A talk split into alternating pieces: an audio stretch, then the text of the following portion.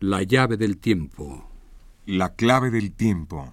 La nave del tiempo. El ave del tiempo. Presentan.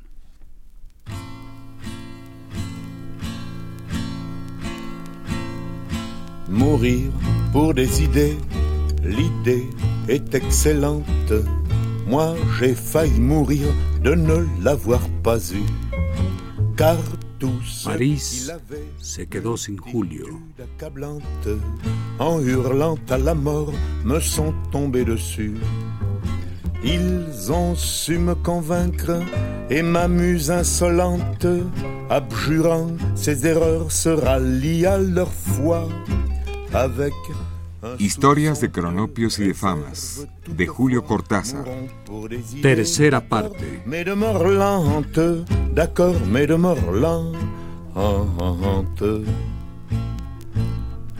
Jugeant qu'il n'y a pas péril en la demeure, allons vers l'autre monde en flamme. Ocupaciones raras.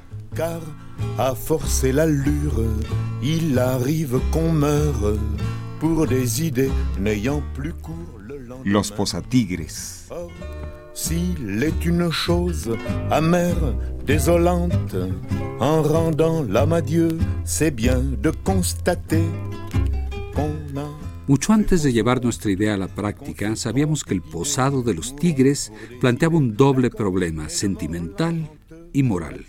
El primero no se refería tanto al posado como al tigre mismo, en la medida en que a estos felinos no les agrada que los posen y acuden a todas sus energías, que son enormes, para resistirse. ¿Cabía en esas circunstancias arrostrar la idiosincrasia de dichos animales?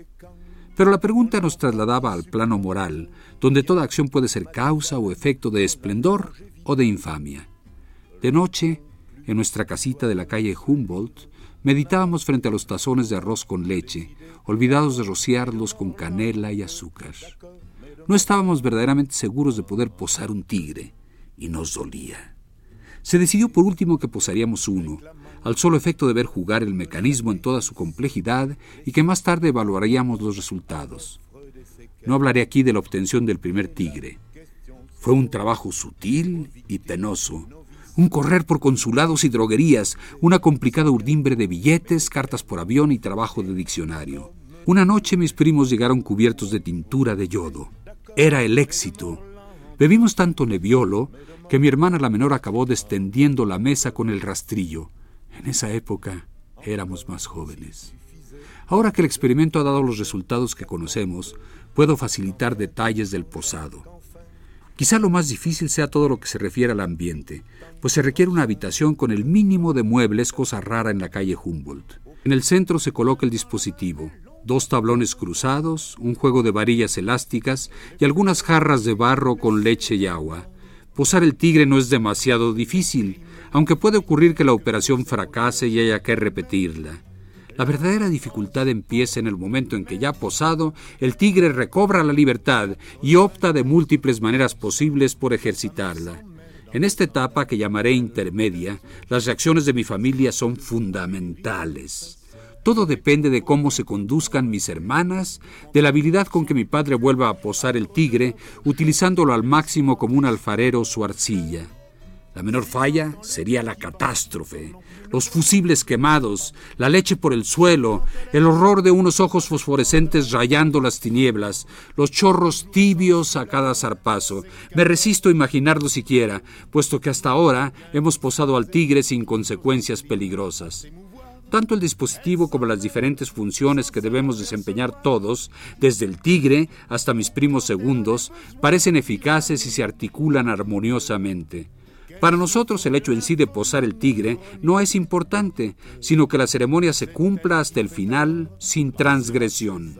Es preciso que el tigre acepte ser posado, o que lo sea de tal manera tal que su aceptación o su rechazo carezcan de importancia. En los instantes que uno sentiría la tentación de llamar cruciales, quizá por los dos tablones, quizá por mero lugar común, la familia se siente poseída de una exaltación extraordinaria. Mi madre no disimula las lágrimas, y mis primas carnales tejen y destejen convulsivamente los dedos. Posar el tigre tiene algo de total encuentro, de alineación frente a un absoluto. El equilibrio depende de tan poco y lo pagamos a un precio tan alto que los breves instantes que siguen al posado y que deciden de su perfección nos arrebatan como de nosotros mismos, arrasan con la tigredad y la humanidad en un solo movimiento inmóvil que es vértigo, pausa y arribo. No hay tigre, no hay familia, no hay posado. Imposible saber lo que hay, un temblor que no es de esta carne, un tiempo central, una columna de contacto. Y después salimos todos al patio cubierto, y nuestras tías traen la sopa como si algo cantara, como si fuéramos a un bautismo. Les pauvres bougres convaincus du contraire sont des cocus. À l'heure de l'œuvre de chair, elle est souvent triste, peu chère. Conducta en los velorios. Dans le cœur qui bat, le corps non plus ne bronche pas. No vamos por el anís ni porque hay que ir. Ya se habrá sospechado. Vamos porque no podemos soportar las formas más solapadas de la hipocresía. Mi prima segunda, la mayor, se encarga de cerciorarse de la índole del duelo. Y si es de verdad, si se llora, porque llorar es lo único que les queda a esos hombres y a esas mujeres entre el olor a nardos y a café, entonces nos quedamos en casa y los acompañamos desde lejos. A lo sumo, mi madre va un rato y saluda en nombre de la familia. No nos gusta interponer insolentemente nuestra vida ajena a ese diálogo con la sombra. Pero si de la pausada investigación de mi prima surge la sospecha de que en un patio cubierto o en la sala se han armado los trípodes del camelo, entonces la familia se pone sus mejores trajes, espera a que el velorio esté a punto y se va presentando de a poco, pero implacablemente. En Pacífico, las cosas ocurren casi siempre en un patio con macetas y música de radio. Para estas ocasiones los vecinos condescienden a apagar las radios y quedan solamente los jazmines y los parientes alternándose contra las paredes. Llegamos de a uno o de a dos. Saludamos a los deudos, a quienes se reconoce fácilmente porque lloran apenas ven entrar a alguien. Y vamos a inclinarnos ante el difunto, escoltados por algún pariente cercano. Una o dos horas después, toda la familia está en la casa mortuoria. Pero aunque los vecinos nos conocen bien, procedemos como si cada uno hubiera venido por su cuenta y apenas hablamos entre nosotros. Un método preciso ordena nuestros actos. Escoge los interlocutores con quienes se departe en la cocina, bajo el naranjo, en los dormitorios, en el zaguán, y de cuando en cuando se sale a fumar al patio o a la calle, o se da una vuelta a la manzana para ventilar opiniones políticas y deportivas. No nos lleva demasiado tiempo sondear los sentimientos de los deudos más inmediatos. Los vasitos de caña, el mate dulce y los particulares livianos son el puente confidencial. Antes de medianoche estamos seguros. Podemos actuar sin remordimientos. Por lo común, mi hermana la menor se encarga de la primera escaramuza. Diestramente ubicada a los pies del ataúd, se tapa los ojos con un pañuelo violeta y empieza a llorar, primero en silencio, empapando el pañuelo a un punto increíble después con hipos y jadeos, y finalmente le acomete un ataque terrible de llanto que obliga a las vecinas a llevarla a la cama preparada para esas emergencias, darle a oler agua de azar y consolarla, mientras otras vecinas se ocupan de los parientes cercanos bruscamente contagiados por la crisis. Durante un rato hay un amontonamiento de gente en la puerta de la capilla ardiente, preguntas y noticias en voz baja, encogimientos de hombros por parte de los vecinos. Agotados por un esfuerzo en que han debido emplearse a fondo, los deudos amenguan en sus manifestaciones, y en ese mismo momento mis tres primas segundas se largan a llorar sin afectación, sin gritos, pero tan conmovedoramente que los parientes y vecinos sienten la emulación, comprenden que no es posible quedarse así descansando, mientras extraños de la otra cuadra se afligen de tal manera, y otra vez se suman a la deploración general, otra vez hay que hacer sitio en las camas, apantallar a señoras ancianas, aflojar el cinturón a viejitos convulsionados. Mis hermanos y yo esperamos por lo regular este momento para entrar en la sala mortuoria y ubicarnos junto al ataúd. Por extraño que parezca, estamos realmente afligidos. Jamás podemos oír llorar a nuestras hermanas sin que una congoja infinita nos llene el pecho y nos recuerde cosas de la infancia, unos campos cerca de Villa Albertina, un tranvía que chirriaba al tomar la curva en la calle General Rodríguez en Banfield. Cosas así, siempre tan tristes.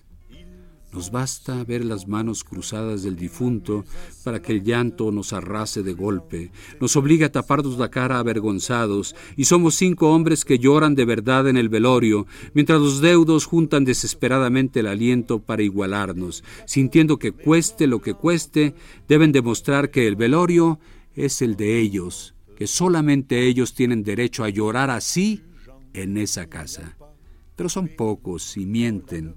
Eso lo sabemos por mi prima segunda, la mayor, y nos da fuerzas. En vano acumulan los hipos y los desmayos. Inútilmente los vecinos más solidarios los apoyan con sus consuelos y sus reflexiones, llevándolos y trayéndolos para que descansen y se reincorporen a la lucha. Mis padres y mi tío el mayor nos reemplazan ahora. Hay algo que impone respeto en el dolor de estos ancianos que han venido desde la calle Humboldt, cinco cuadras contando desde la esquina para velar al finado.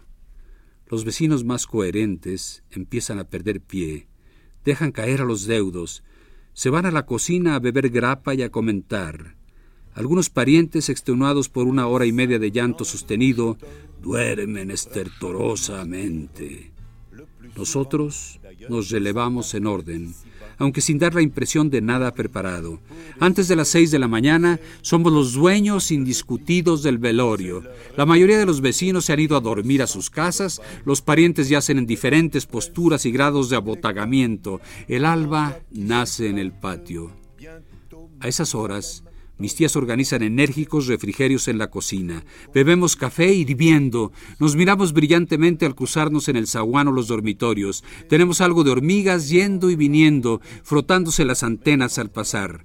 Cuando llega el coche fúnebre, las disposiciones están tomadas. Mis hermanas llevan a los parientes a despedirse del finado antes del cierre del ataúd.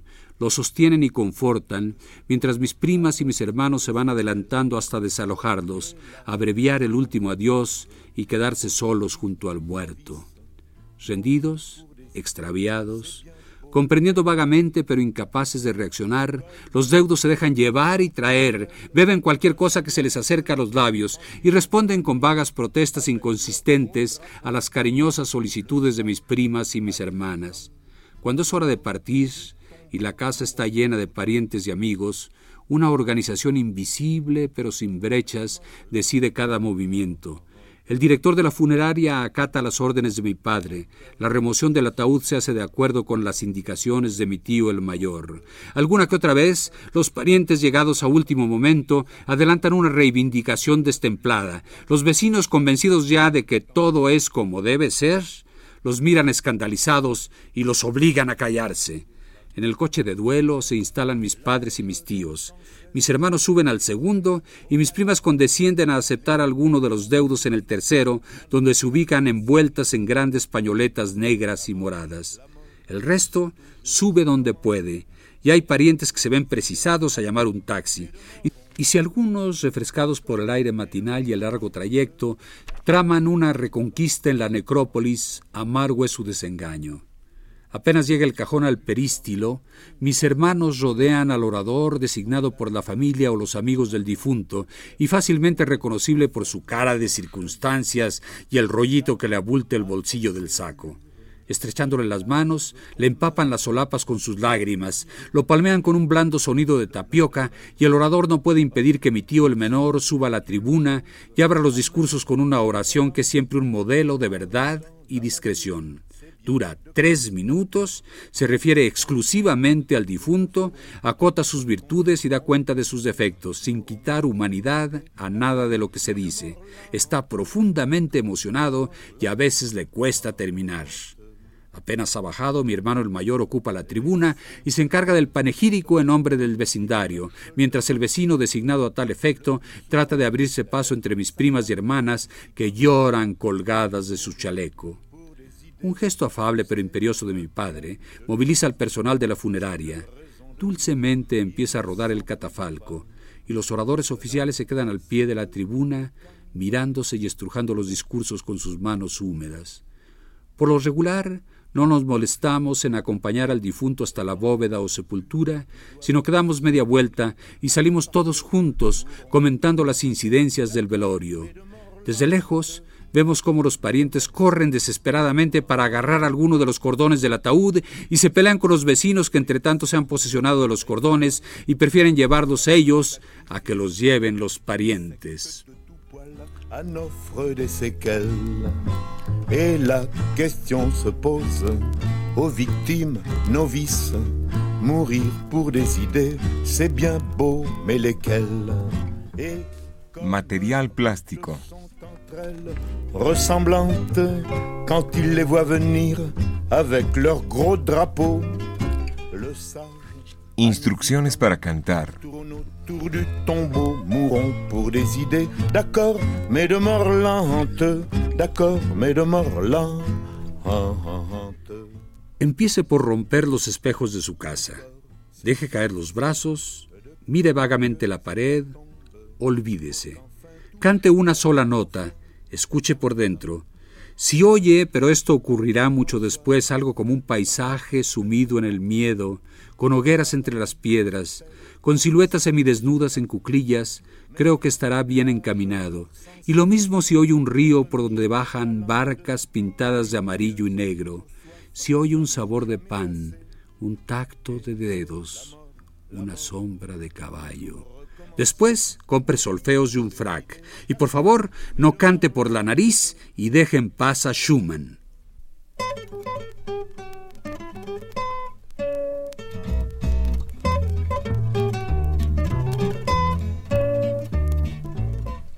Trabajos de oficina.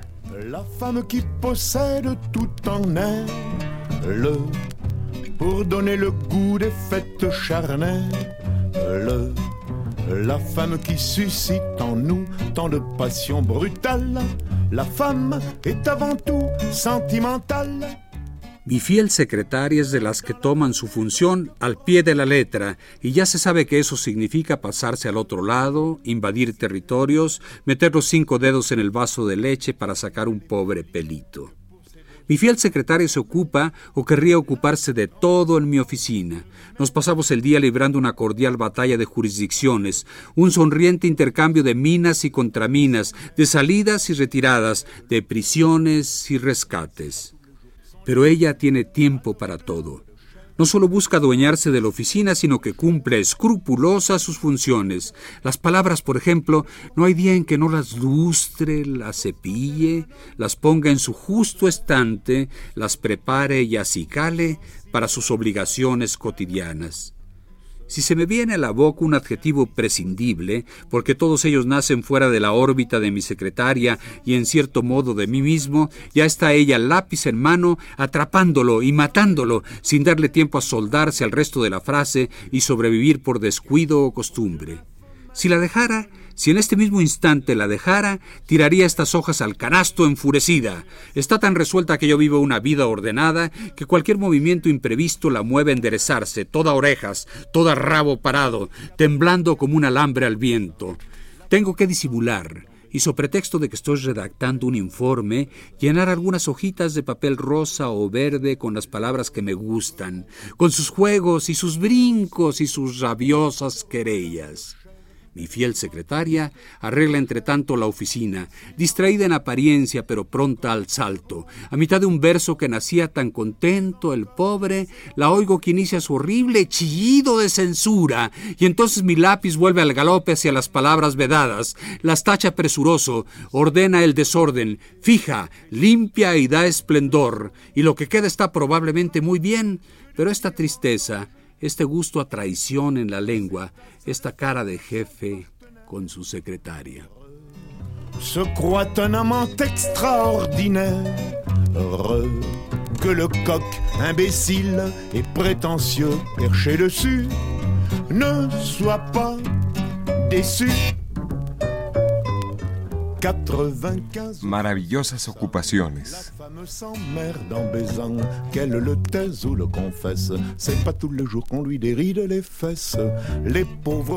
Qué maravillosa ocupación cortarle una pata a una araña, ponerle en un sobre, escribir señor ministro de Relaciones Exteriores, agregar la dirección, bajar a saltos la escalera, despachar la carta en el correo de la esquina. Qué maravillosa ocupación ir andando por el bulevar Arago contando los árboles y cada cinco castaños detenerse un momento sobre un solo pie y esperar que alguien mire y entonces soltar un grito seco y breve ¡Ah! y girar como una peonza con los brazos bien abiertos, idéntico al ave cacuy que se duele en los árboles del norte argentino. Qué maravillosa ocupación entrar en un café y pedir azúcar, otra vez azúcar, tres o cuatro veces azúcar, e ir formando un montón en el centro de la mesa mientras crece la ira en los mostradores y debajo de los delantales blancos, y exactamente en medio del montón de azúcar, escupir suavemente y seguir el descenso del pequeño glaciar de saliva, oír el ruido de piedras rotas que lo acompaña y que nace en las gargantas contraídas de cinco parroquianos y del patrón, hombre honesto a sus horas. Qué maravillosa ocupación tomar el ómnibus, bajarse delante del ministerio, abrirse paso a golpes de sobres con sellos, dejar atrás al último secretario y entrar firme y serio en el gran despacho de espejos, exactamente en el momento en que un ujier vestido de azul entrega al ministro una carta y verlo abrir el sobre con una plegadera de origen histórico, meter dos dedos delicados y retirar la pata de araña, quedarse mirándola y entonces imitar el zumbido de una mosca y ver cómo el ministro Quiere tirar la pata, pero no puede. Está atrapado por la pata y darle la espalda y salir silbando, anunciar en los pasillos la renuncia del ministro y saber que al día siguiente entrarán las tropas enemigas y todo se irá al diablo. Y será un jueves de un mes impar de un año bisiesto.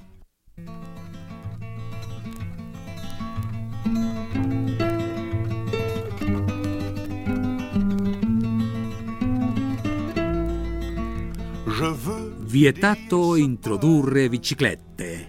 À toutes les femmes qu'on aime, pendant quelques instants secrets. En los bancos y casas de comercio de este mundo, a nadie le importa un pito que alguien entre con un repollo bajo el brazo o con un tucán, o soltando de la boca como un piolincito las canciones que me enseñó mi madre, o llevando de la mano un chimpancé con tricota a rayas. Pero apenas una persona entra con una bicicleta, se produce un revuelo excesivo y el vehículo es expulsado con violencia a la calle mientras su propietario recibe admoniciones vehementes de los empleados de la casa. Para una bicicleta, ente dócil y de conducta modesta, constituye una humillación y una befa la presencia de carteles que la detienen altaneros delante de las bellas puertas de cristales de la ciudad.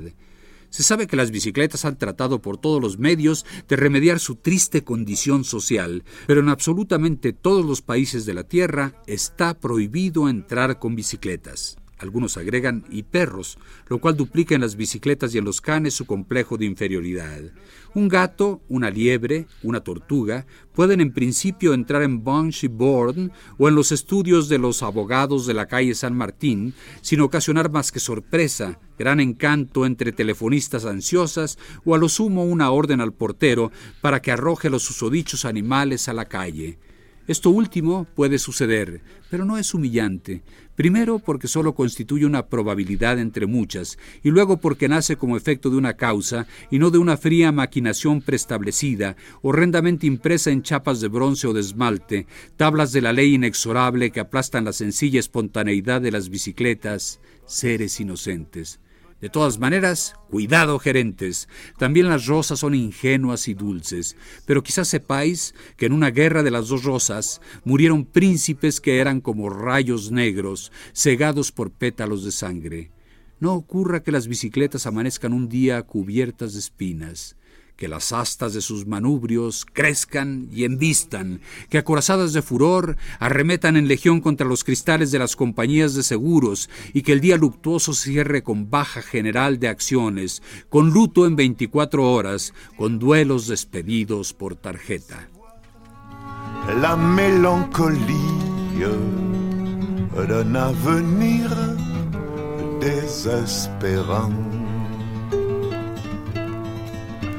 chères images aperçues, espérance d'un jour. Conducta de los espejos en la isla de Pascua. Vous serez dans l'oubli demain. Cuando se pone un espejo al oeste de la isla de Pascua, atrasa. Cuando se pone un espejo al este de la isla de Pascua, adelanta. Con delicadas mediciones puede encontrarse el punto en que ese espejo estará en hora, pero el punto que sirve para ese espejo no es garantía de que sirva para otro, pues los espejos adolecen de distintos materiales y reaccionan según les da la real gana. Así Salomón Lemos, el antropólogo becado por la Fundación Guggenheim, se vio a sí mismo muerto de tifus al mirar su espejo de afeitarse, todo ello al este de la isla, y al mismo tiempo un espejito que había olvidado al oeste de la isla de Pascua reflejaba para nadie, estaba tirado entre las piedras, a Salomón Lemos de pantalón corto yendo a la escuela. Después a Salomón Lemos desnudo en una bañadera, jabonado entusiastamente por su papá y su mamá. Después a Salomón Lemos diciendo ajo para emoción de su tía Remeditos en una estancia del partido de Trenkelauken.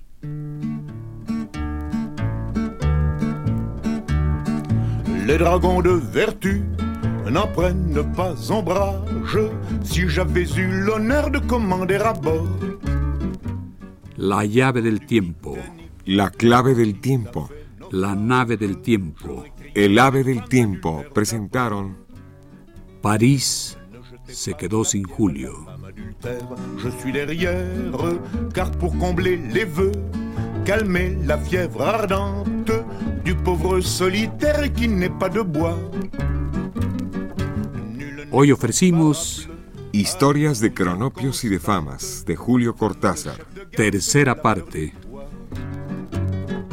Ne jetez pas la pierre à la femme adultère, je suis derrière. Quant à vous, mes seigneurs, aimez à votre guise, en ce qui me concerne, ayant un jour compris Textos propiedad de Alfaguara Literaturas México. une autre exquise, je cherche mon bonheur à l'ombre des maris. Narración, producción y dirección de Juan López Moctezuma. Controles técnicos José Luis Aguilar. Presentación de textos Jesús Ruiz Montaño. il est choisi. Si Madame Dupont d'aventure m'attire, il faut que par surcroît Dupont me plaise aussi. Cantó Georges Brassens. Je suis derrière, il convient que le bougre est une bonne poire, sinon me ravisant je détale à grands pas. Car je suis difficile et me refuse à boire dans le verre d'un monsieur qui ne me revient pas.